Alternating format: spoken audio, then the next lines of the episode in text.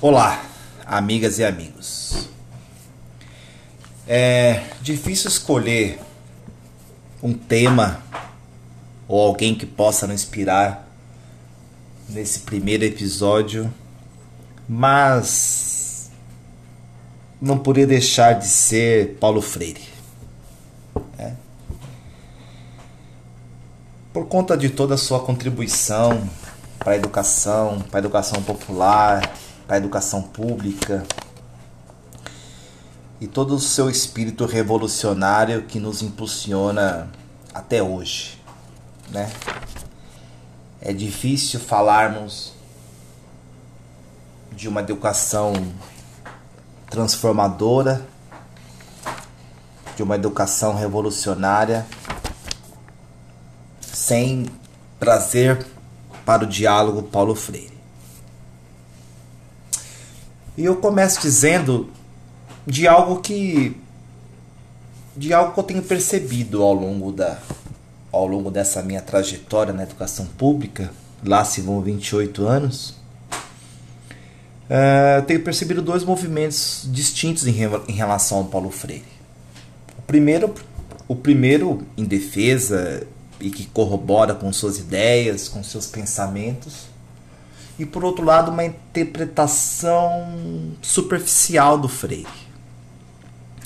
Uma interpretação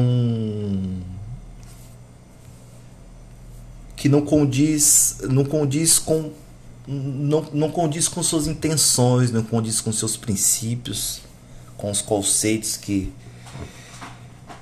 que o, que o moveu e que ele com conceitos produzidos por, pelo próprio Freire. É, eu não tenho aqui a pretensão de, de, de e acho que eu nem consigo fazer uma discussão uma discussão uma discussão tão tão aprofundada, enfim, completamente honesta no Paulo Freire. Mas eu conheci um dos seus livros agora recentemente. Educação e Mudança. E eu não o conhecia. Educação e Mudança foi um, um livro publicado em 79 uh, e que ele reúne alguns artigos. E um desses artigos me chamou a atenção, é, ele chama-se A Educação e o Processo de Mudança. É, muito, muito se tem discutido, se tem dito sobre o quanto o currículo de uma escola ele pode ter esse caráter transformador. Os marxistas é, mais fiéis aos princípios dirão que dirão que não dá para se pensar, não dá para se pensar a mudança na escola sem antes a gente sem antes fazermos a revolução, sem antes a classe trabalhadora participar das decisões políticas de um país. E eu concordo, né? Acho que não dá para pensar, não dá para pensar a educação, não dá para pensar transformações muito contundentes, sem antes, sem antes a gente poder pensar nas questões de classe, né? Pensar nessa sociedade opressora. Por outro lado, enquanto a gente não cria, enquanto a gente não proporciona a revolução do proletariado, eu penso que há outros caminhos é, paralelos ou correlatos, ou que podem caminhar juntos, que a gente pode propiciar algumas transformações. Ou minimamente propiciar discussões que levem a uma tomada de consciência. E eu tenho certeza que a escola é um lugar privilegiado, né? Seja junto às educadoras, os educadores, e seja junto aos nossos estudantes. Tá? É, é muito importante que nós façamos, façamos esse movimento. É muito importante que a gente possa contribuir em algum, de alguma forma para que essa tomada de consciência, se ela não se concretize como como, se, como, como, como imaginamos ou como queremos, mas que a gente possa que a gente possa apontar, que a gente possa proporcionar pequenas faíscas, né? Que possam levar esses estudantes a pensar um pouco sobre sua condição na sociedade e sobre possibilidades. Seja para sua própria transformar a sua própria vida, como a comunidade em que vive, como a nação em que vive, enfim. Dito isto, uh, eu gostaria de ir ao texto. Gostaria de compartilhar um pouco do texto com vocês. E já na, e já na introdução, Freire uh, nos mostra que é preciso que é preciso diferenciar o homem de outros animais. E ele parte da ideia de que o homem é um ser inacabado. E por isso que ele se educa. Né? Cita ele aqui, o cão e a árvore também são inacabados. Mas o homem se sabe inacabado e por isso se educa. Não haveria educação se o homem fosse um ser acabado. E isso é fundamental, né? Quando a gente busca nos educarmos, quando a gente busca ampliar uh, o leque de informações, quando a gente busca ampliar as possibilidades, reunir elementos, isso é fundamental. E a educação tem um papel primordial nesse movimento. É. Então aí uh, ele diz: o homem não é uma ilha, é comunicação. Logo há uma estreita relação entre comunhão e busca. Tá aí outro aspecto também fundamental, né? A ideia de comunhão, a ideia de realização de algo comum para o bem comum. E a gente percebe o quanto que o, o quanto que o capitalismo fez um desserviço a essa ideia, a esse sentimento, né? Cada vez mais estamos as pessoas se afastam entre si, se buscam buscar encontrar os seus caminhos de preferência de modo individual sempre olham a sociedade naquilo que lhe favorece. Acontece um pouco isso com a democracia, né? A, a democracia é muito para alguns a democracia é muito bacana, desde que ela me favoreça. Porque no momento que ela não me favorece, ela já não é tão boa assim. É.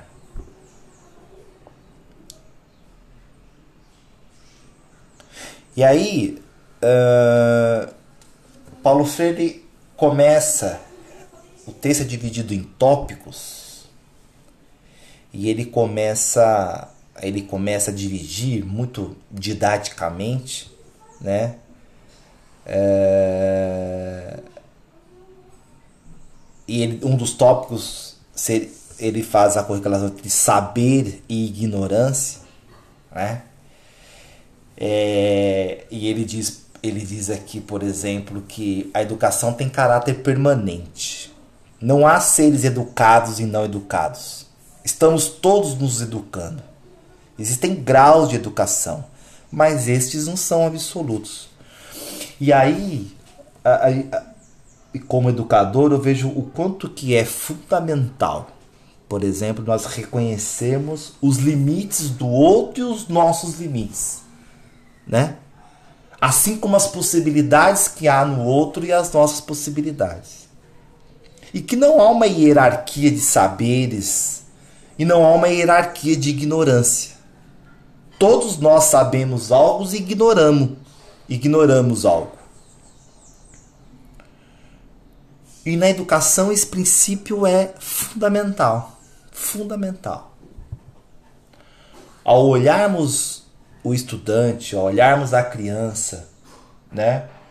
É, ao olharmos sobretudo para as possibilidades que ela pode desencadear, para os conhecimentos que ela pode trazer, isso é isso é o princípio básico. Não sou eu o detentor do conhecimento. Sou eu quando eu falo sou eu, professor, é lógico que eu estou num outro estágio, né? É lógico que eu tô, eu tô numa, numa, numa posição outra que, que, possibilita, que possibilita uh, levar, levar um novo conhecimento, levar novas ideias, trazer algo novo, né? Nós somos professores, né? Nós estudamos para isso, estudamos cotidianamente, cotidianamente somos intelectuais. Então é fundamental é, é, é, é, perceber isso. Mas isso, isso, não, isso não me autoriza a uma hierarquização. É, é, hierarquização entre, entre eu e o outro. Né? Uh, é lógico que a relação de poder ela existe, né?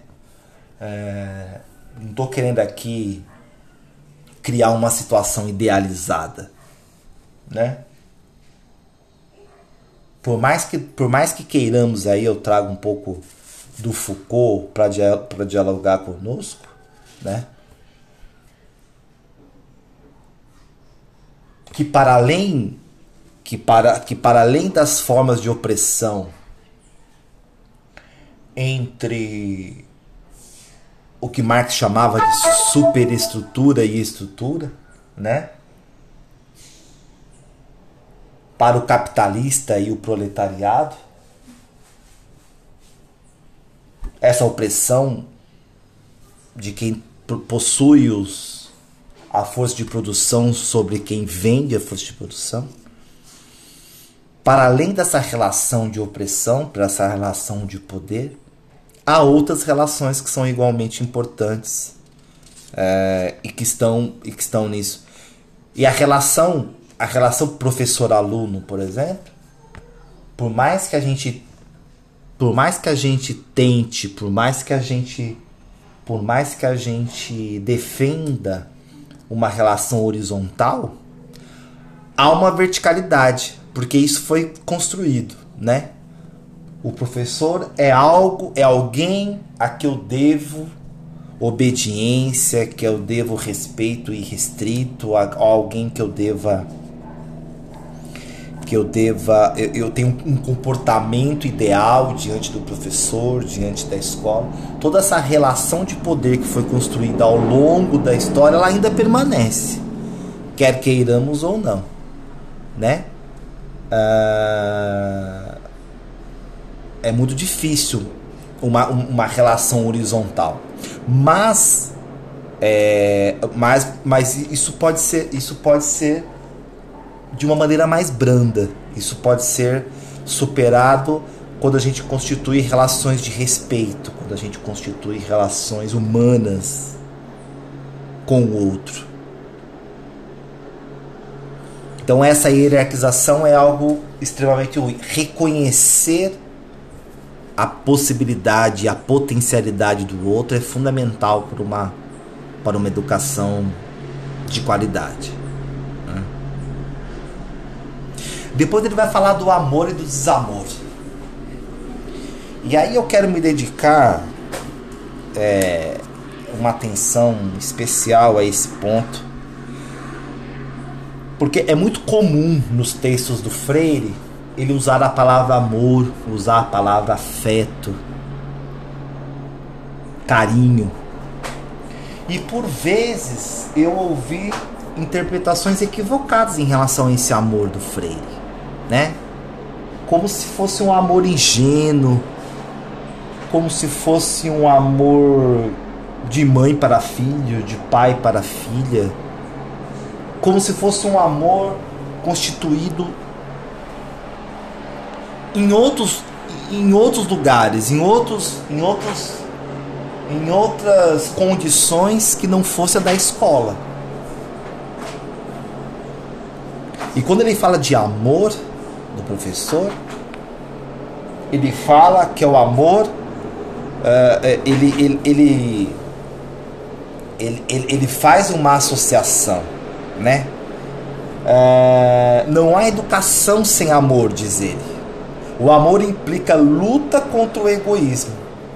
Quem não é capaz de amar os seres inacabados não pode educar. Não há educação imposta, como não há amor imposto. Quem não ama não compreende o próximo, não o respeita. Então veja, essa correlação que ele faz é, entre o amor e a educação, né? É, quer dizer, o amor não é domínio, o amor não é posse, o amor não é você subjugar o outro, né? Isso, isso, isso não constitui o amor, assim como também a relação entre o professor e o aluno, né? No, a verticalidade dessa relação, ela, ela, ela impulsiona outras características, né? ela, ela impulsiona outros sentimentos que não coadunam com, com a educação democrática que nós defendemos. Tá? Então há de se ter essa, essa, essa, essa relação, a relação de respeito, e relação de respeito não significa relação de medo, não significa uma relação é, orientada pela, pela ordem, pelo, pela obediência. Né? Mas a relação de respeito é você considerar o indivíduo, mesmo que inacabado, né? Quando ele fala que inacabado, não significa que ele é uma tábula rasa, um copo vazio, mas que ele está num processo de transformação, que está num processo de educação assim como nós somos inacabados, eles também o são. Então é importante é importante considerar isso e fazer isso de uma melhor, né? Completa aí. Não há educação do medo. Nada se pode temer da educação quando se ama.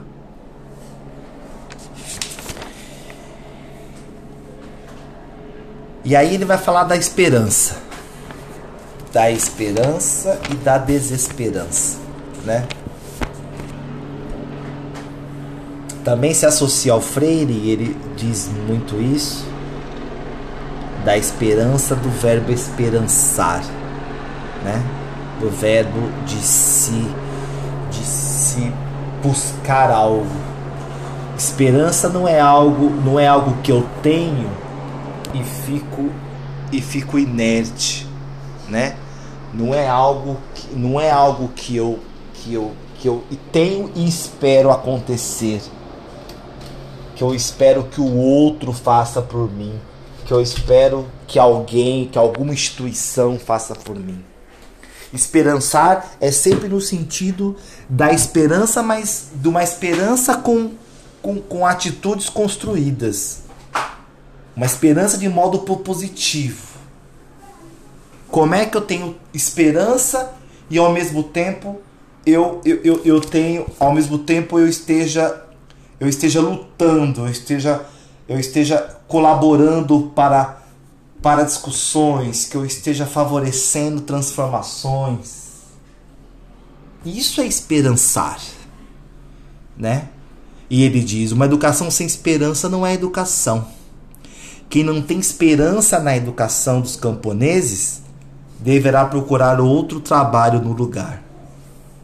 E aqui ele remete aos camponeses porque porque Freire tem o seu início como, como professor uh, em Pernambuco, uh, foi o início com, com, com os camponeses, foi, foi com os trabalhadores e as trabalhadoras rurais. da educação de adultos, né, da educação popular, e ele sempre faz essa, essa, essa, essa menção a isso. Né? E aí ele segue. O texto segue uh, e ele vai falar, por exemplo, de características, né? E ele fala que a primeira característica e ele está falando da educação enquanto transformadora da realidade social, é a da reflexão sobre sobre si, sobre, sobre, os, sobre os atos, né? A reflexão do homem face à realidade.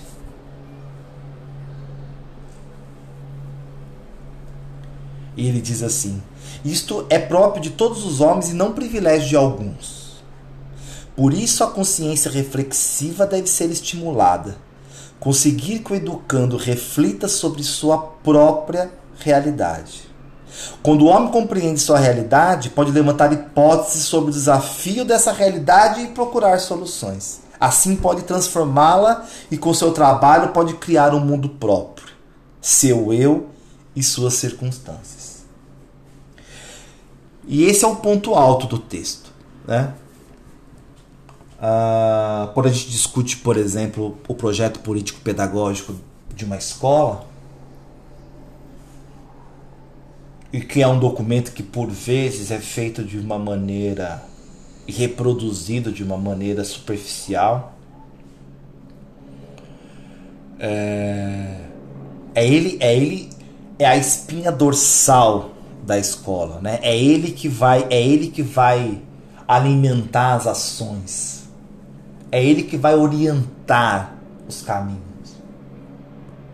E ele não pode ser, ele, ele não pode ser algo solto, ele não pode ser algo ancorado no campo das, somente das ideias, mas ele precisa ter ele precisa ter uma amarração concreta ele precisa interpretar a realidade objetiva da escola. É?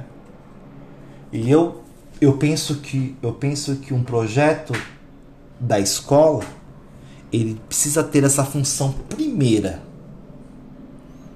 de possibilitar, possibilitar essa consciência reflexiva nos estudantes. Desde cedo. Desde cedo.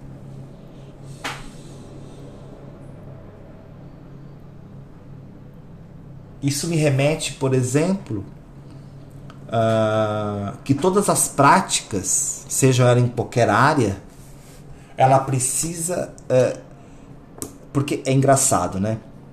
É, há umas interpretações que para mim são completamente equivocadas, né? Uh, como nós ainda somos muito, como nós somos forjados dentro de uma educação que nós chamamos de tradicional, conservadora, em de que o, o professor é, era esse ser temido que trazia o conhecimento e que nós éramos vistos como como pessoas vazias, enfim, tal. E sentimento que ainda é muito forte dentro da escola. Ele ele ele, ele, ele, ele, ele faz um vínculo muito forte com os conteúdos, né? Eu, como professor de matemática, é, vejo muito entre os colegas, por exemplo, essa posição de que o conteúdo é soberano, o conteúdo é o conhecimento. A questão não é se o conteúdo é mais importante ou menos importante. A questão é como é que eu vou trazer o conteúdo dentro de uma perspectiva que seja problematizadora. Dentro de uma atividade que eu possa gerar a reflexão, gerar a consciência dos meus estudantes. Não há qualquer problema com as equações do primeiro e segundo grau, com as raízes, com as potências. Nenhum problema.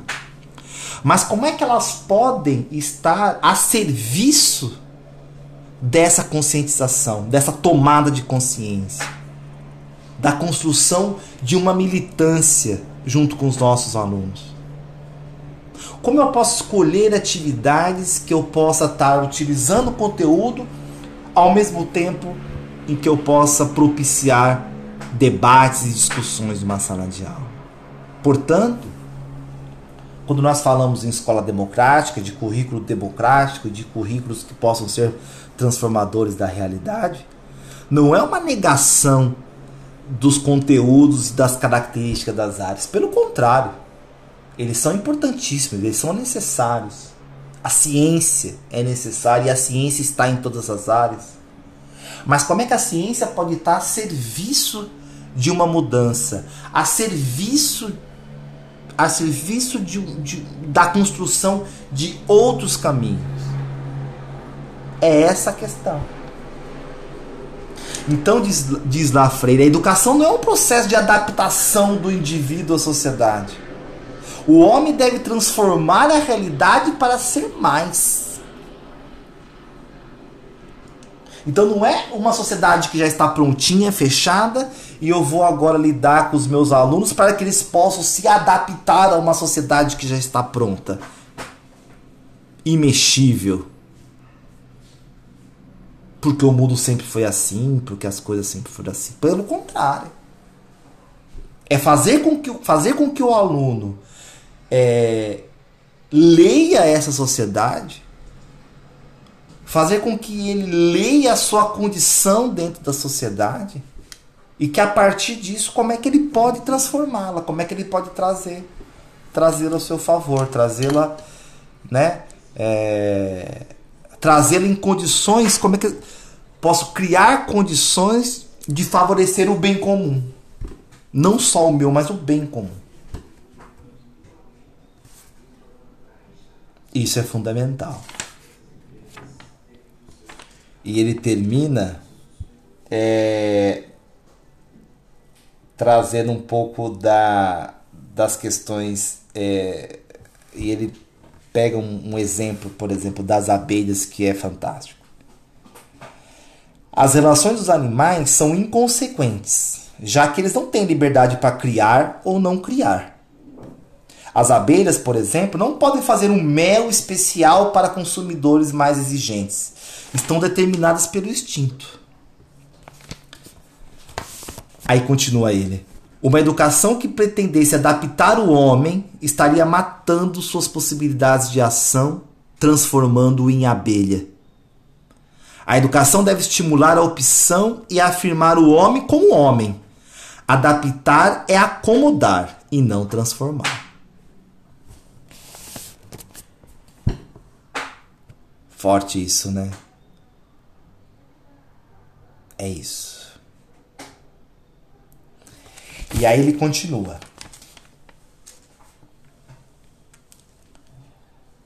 Diz ele: é necessário darmos oportunidade para que os educandos sejam eles mesmos. Tá aí um outro ponto. Tá aí um outro ponto. Se nós é, se nós fazemos uma ação de domesticação do educando, de formatação do educando, de tentar tirar ele do, do lugar de fala, do sujeito que é, a gente pode. A gente o acomoda e não o transforma. Né? E talvez aí possa, possa, possa parecer sinônimos, mas não é. É, um, é conceitual isso. Transformá-lo não é formatá-lo. E transformá-lo não é transformar. É, é, é dar condições para que ele possa se transformar e transformar a sociedade. Né? Isso é um ponto, isso é, isso é, isso é conceitual. Né? E que a, a ideia de transformação. E de transformação não é, não é tornar ele uma outra coisa.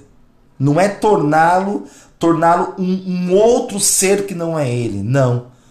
Mas é, é, é, é, dar condições, é possibilitar essa, essa, essa, essa, essas transformações. Né? É, é potencializar o educando. É mostrar caminhos. Né? E aí ele passa a fazer uma análise da sociedade. Né? Ele está falando no final da década de 80 do século passado, é, mas o conceito de sociedade em transição, e toda sociedade está em forma de transição. É, e ele vai falar, por exemplo, é, da, de uma sociedade fechada, de uma sociedade aberta, né? o quanto que o processo colonizador deixou marcas, deixou marcas importantes nas sociedades colonizadas, né? Você vê que até hoje o, o quanto é forte, por exemplo, é... o quanto é forte, por exemplo, uh, o, quanto, o quanto se dá importância, por exemplo, por aquilo que ainda vem de fora. Por aquilo que o hemisfério norte faz, por aquilo que a Europa faz, pelo que as nações consideradas desenvolvidas fazem, e a gente olha muito pouco pro nosso, porque é.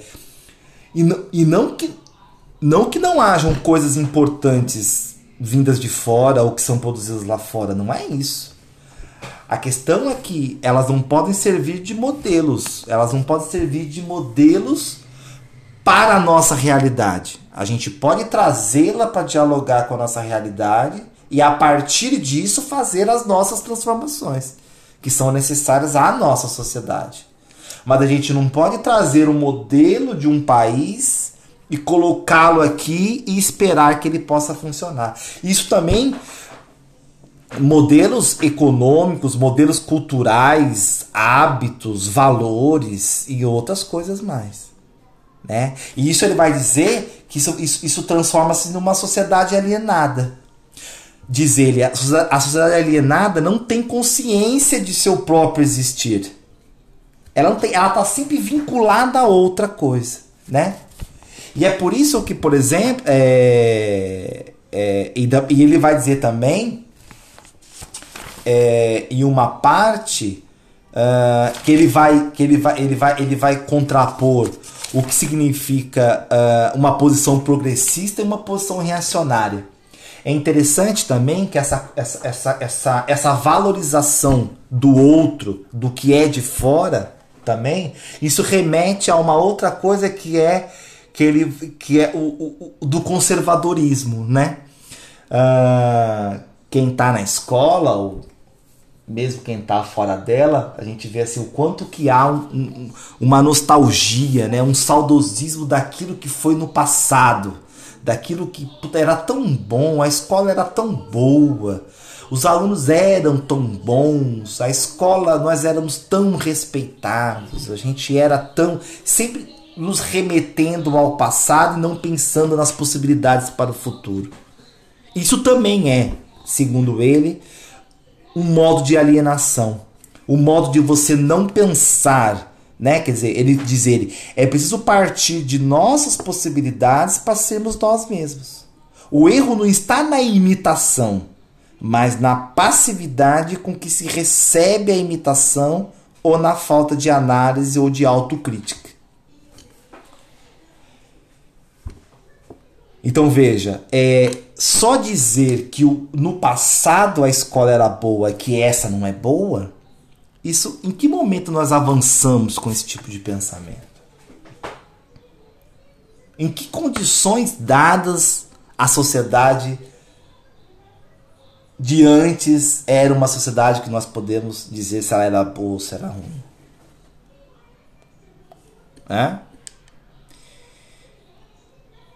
Não raras às vezes também a gente vê, por exemplo, defesa de momentos extremamente conturbados no nosso país, por exemplo, a ditadura militar. Né?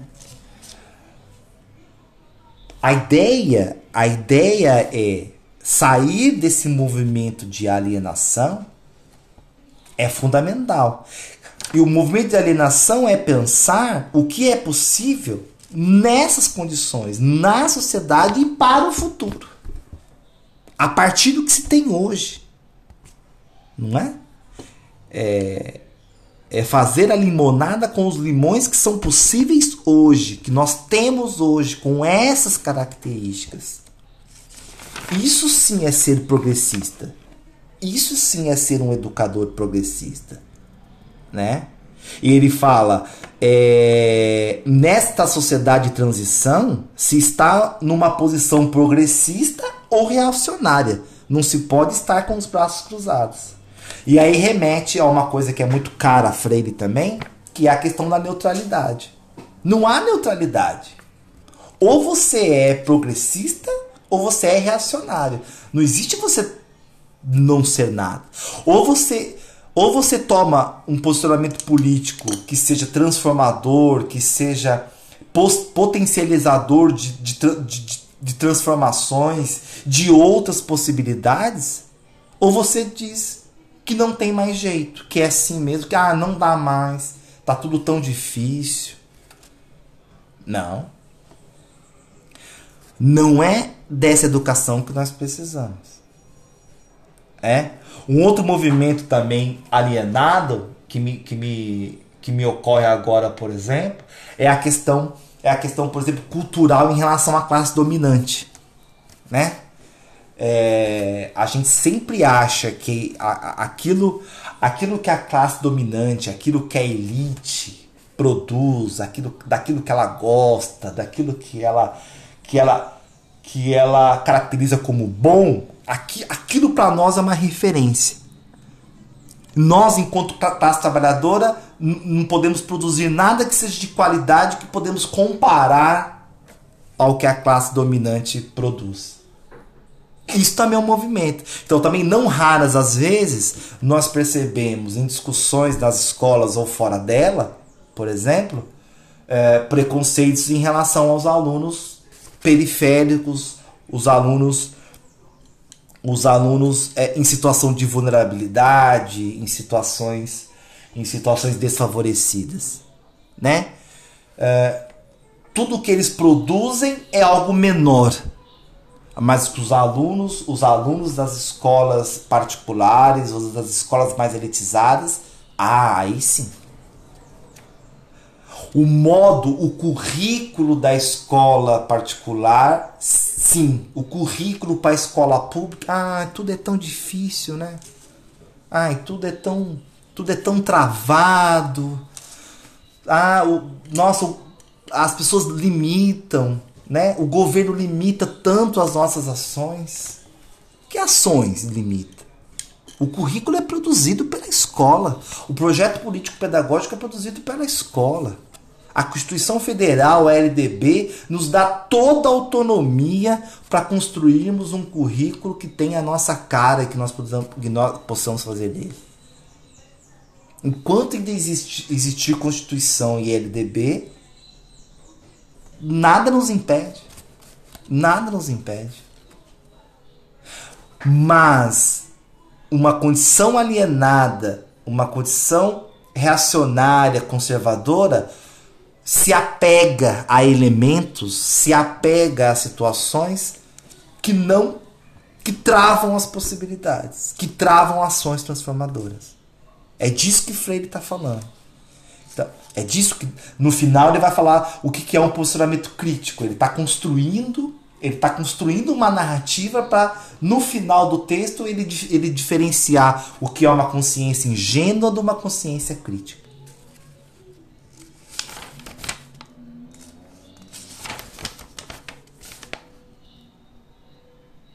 Diz ele: uma sociedade justa dá oportunidade às massas para que tenham opções. E não a opção que a elite tem, mas a própria ação das massas. A consciência criadora e comunicativa é democrática. Enquanto nós, sobretudo na escola pública, não enxergarmos nossos alunos, nossas crianças, nossos bebês, crianças, adolescentes, adultos, jovens que estão na escola como produtores, como criadores, a gente não vai proporcionar uma, uma sociedade justa. Eu não estou dizendo, eu não tô dizendo que a escola é a salvadora da pátria é a escola que vai. Não é isso.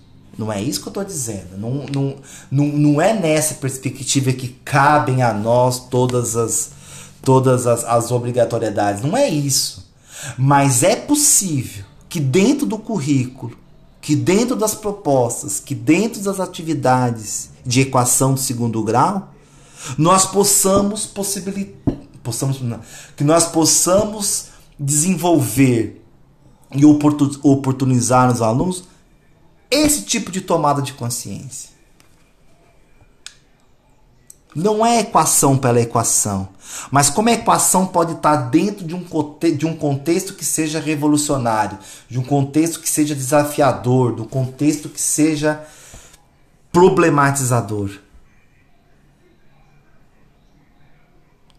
Mas se nós ainda enxergarmos a classe trabalhadora, as pessoas mais vulneráveis, as pessoas que historicamente foram alijadas dos processos, a população negra, se nós ainda enxergarmos essas massas, como, como, como Freire coloca aqui, como, como algo menor e fadado ao fracasso, isso não vai se concretizar ou aquelas faíscas não irá não irá acontecer.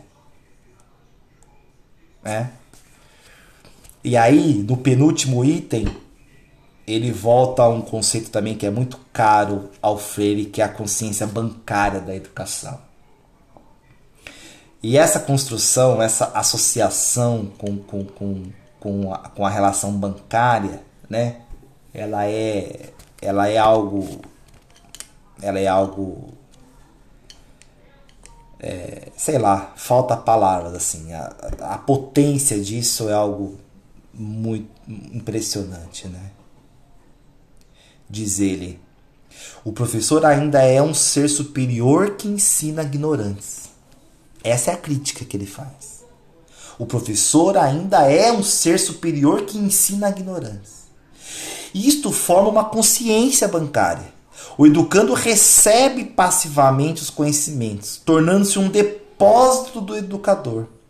Educa-se para arquivar o que se deposita. É justamente isso que a gente estava falando da, da, da, de nós olharmos mais para o, para o conteúdo do que para outras possibilidades. O educando não pode ser alguém aonde você vai todo dia lá e deposita um pouquinho de coisas, que você acrescenta um pouquinho de coisas, de informações, enfim, enfim, achando que ele vai reunir tudo aquilo de maneira de maneira so, sozinho, né, de, de é, num passe de mágica que ele vai pegar tudo aquilo e que ele vai compreender a sociedade que ele vive, que ele vai compreender o quanto ele, o quanto ele pode pode ser um, um agente. Trans... Não vai, não vai. Fazer daquela aula, fazer daquele conteúdo, fazer daquele planejamento um caminho para discussões, um caminho. Ah, Alexandre, mas isso é muito difícil. Eles não querem nada com nada. É muito difícil, sim. Não estou falando que é fácil. Pelo contrário, é bem difícil. Mas se não formos nós os agentes os agentes dessas possibilidades, quem mais será? Quem mais será?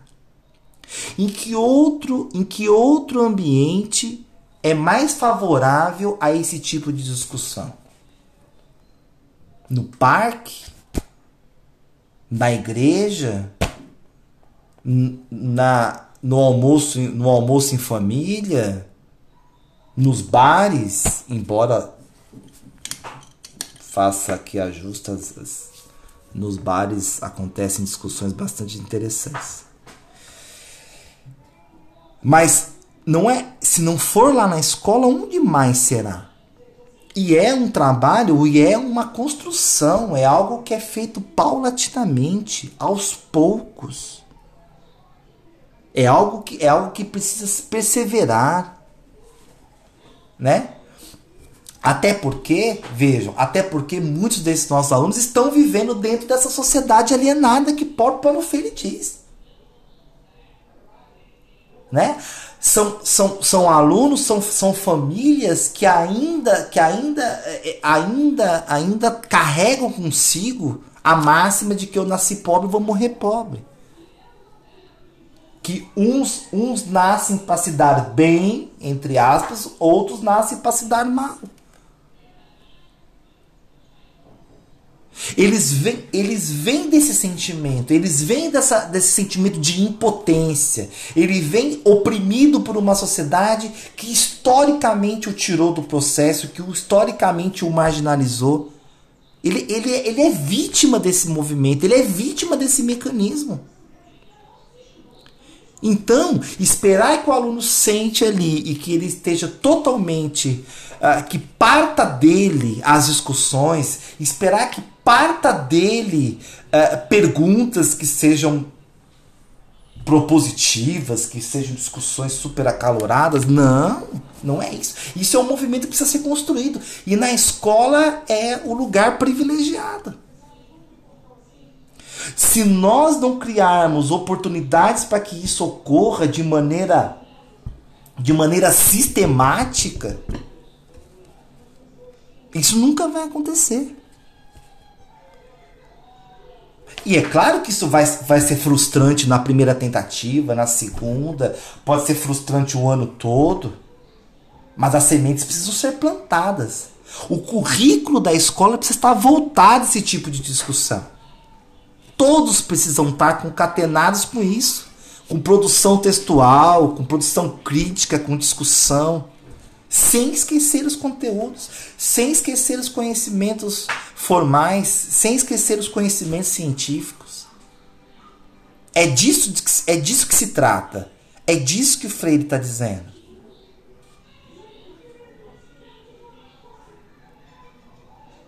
Não, não dá para nós somente alimentarmos um ser que é passivo. Que é passivo.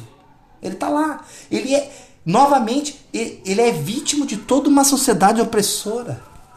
De uma sociedade que mata, sobretudo a população negra. E que os nossos alunos, o nosso país é de maioria negra e os alunos das escolas públicas são de maioria negra. É disso que se trata. E aí, já caminhando para o final, para o último, é, e aí ele traz uma outra coisa que é incrível, que ele fala assim que a questão da intransitividade. E quando ele fala de intransitividade, ele está se remetendo ao ver, aos verbos intransitivos, né? Esses verbos que não precisam de complementos, que eles são por si só. Por exemplo, morrer, acordar, né? Fulano morreu, fulano acordou. Pronto, acabou. Entendeu-se, não precisa de um não precisa de um complemento, né? Aí ele se torna transitivo, né, direto ou indireto.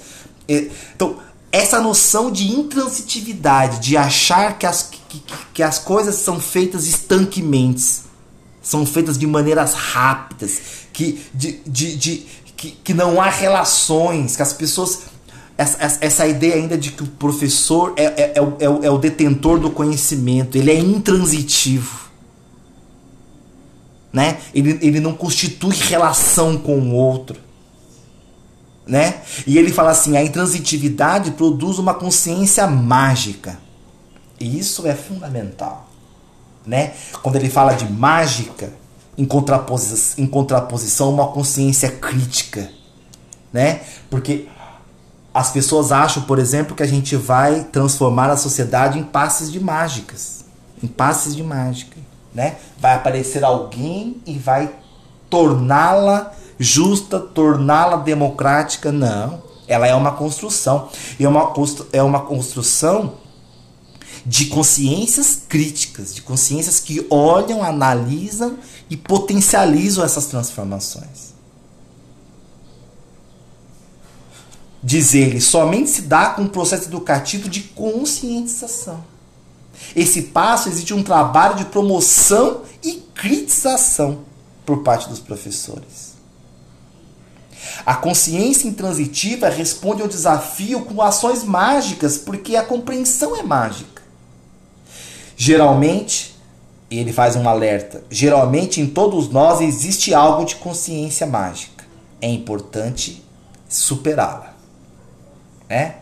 A gente também às vezes acha que, que, que, que a, a gente pro, propõe uma ação na escola, nos frustramos e achamos, tá bom, também não tem jeito, porque às vezes, às vezes também a gente acha que vai ser uma coisa rápida e não tal. E para terminar, ele ele termina o texto, o artigo, é, caracterizando o que ele está chamando de consciência ingênua e de consciência crítica. E aí, é, eu peço licença a vocês porque eu acho que eu preciso ler, é literalmente, não dá para substituir as palavras do Freire. É? Então, por exemplo, lá, as nove características que ele coloca de consciência ingênua. Revela uma, um, revela uma certa simplicidade, tendente a um simplismo na interpretação dos problemas, isto é, encara um desafio de maneira simplista ou com simplicidade. Não se aprofunda na causalidade do próprio fato. Suas conclusões são apressadas, superficiais. Outra, há também uma tendência a considerar que o passado foi melhor, que comentávamos antes. Por exemplo, os pais que se queixam da conduta de seus filhos comparando-a ao que faziam quando jovens. Isso é muito presente dentro da escola. Né? Tende a outra, tende a aceitar formas gregárias ou massificadoras de comportamento. Essa tendência pode levar a uma consciência fanática. Subestima o homem simples. É impermeável à investigação, satisfaz com as experiências, Toda concepção científica para ela é um jogo de palavras. Suas explicações são mágicas. Outra, é frágil na discussão dos problemas. O ingênuo parte do princípio de que sabe tudo, pretende ganhar a discussão com argumentos frágeis. É polêmico, não pretende esclarecer. Sua discussão é feita mais de emocionalidades que de criticidades. Não procura a verdade, trata de impô-la e procurar meios históricos para convencer com suas ideias. É curioso ver como os ouvintes se deixam levar pela manha, pelos gestos e pelo palavreado. Trata de brigar mais para ganhar mais. Outra, tem forte conteúdo passional.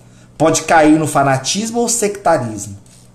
Outra, apresenta fortes compreensões mágicas. E por fim, diz que a realidade é estática e não mutável. Características de uma consciência ingênua. Por outro lado, ele, ele, ele apresenta características de uma consciência crítica. Anseio de profundidade na análise de problemas. Não se satisfaz com as aparências. Pode se reconhecer desprovida de meios para análise do problema reconhece que a realidade é mutável. Substitui situações ou explicações mágicas por princípios autênticos de causalidade. Procura verificar ou testar as descobertas. Está sempre disposta a revisões. Isso é tão raro na escola. Ao se deparar com um fato, faz o possível para livrar-se de preconceitos. Não somente na captação, mas também na análise e na resposta repele posições quietistas, é intensamente inquieta, inquieta. torna-se mais crítica quanto mais reconhece em sua quietude a inquietude e vice-versa. O essencial para aparecer algo, o essencial para aparecer algo é ser algo, é a base da autenticidade. Outra, repele toda transferência de responsabilidade e de autoridade e aceita a delegação das mesmas é indagador, investiga, força, força, choca, ama o diálogo, nutre-se dele. E por último, Face ao novo, não repele o velho por ser velho, nem aceita o novo por ser novo, mas aceita-o na medida em que são válidos. Pois é. Essa consciência crítica, e aí eu estou fazendo aqui uma autocrítica, essa consciência crítica também ela não deve ser só despertada nos nossos alunos. Ela também deve ser despertada em nós, professores, sociedade de um modo geral. Né? É, somente quando nós tivermos um posicionamento crítico, somente quando nós dermos a importância necessária a essa criticidade em contraposição à ingenuidade, Somente quando isso estiver alinhado entre nós é que a gente consegue proporcionar isso no outro. Que a gente consegue criar possibilidades para que o outro também tenha um conhecimento crítico. Né? Uh, a gente fala muito isso do racismo, né? Por exemplo, na escola. Se se o racismo não estiver muito bem acordado entre nós, se a presença dele não for algo que seja uma consciência de todo mundo de que ele realmente existe, como é que a gente vai levar essa discussão para o outro? Para a criança, para o adolescente? Como é que a gente vai falar se, a, se isso ainda está mal resolvido entre nós? E eu eu falei do racismo, mas podemos falar do machismo, da misoginia, da homofobia, da xenofobia e tantas outras formas de violência. É pra, não só Freire, mas sobretudo ele chama isso, ele nos convida. Isso é um, isso é um pacto. Isso é uma tomada de decisão. Isso é um posicionamento político que a escola deve ter que deve estar ancorado no seu projeto político-pedagógico e no seu currículo. Essa tomada de consciência, essa é, é, fazer que, que atividades, que proposições, que projetos, que ações nós vamos desenvolver na escola que potencialize isso, que forme isso e que não vai acontecer hoje para amanhã, que não vai acontecer desse mês para o outro, muitas vezes de um ano para o outro. Mas repito, se não formos nós que fizermos isso, se nós não formos esse agente, se a gente não garantir que pelo menos na escola ele faça isso, nós não temos a certeza que em outro, em outro lugar, em outro espaço isso aconteça. Arrisco a dizer que dificilmente isso acontecerá em outros momentos. É isso. É sempre inspirador trazer Paulo Freire para o diálogo, né? E é um pouco disso. Espero que tenha contribuído. Espero que, que, que esse texto possa ser possa disparar outras discussões, outras amarrações, outras possibilidades. Esse é um pouco do nosso intuito, é, não de trazer a verdade, mas de trazer perspectivas, pontos de vista que nos ajude a pensar e de como a gente pode fazer da educação, sim, transformadora da realidade, seja dos, das nossas educandas, dos nossos educandos, como da sociedade em que eles vivem, em que todos nós vivemos. Um fraterno abraço e até a próxima.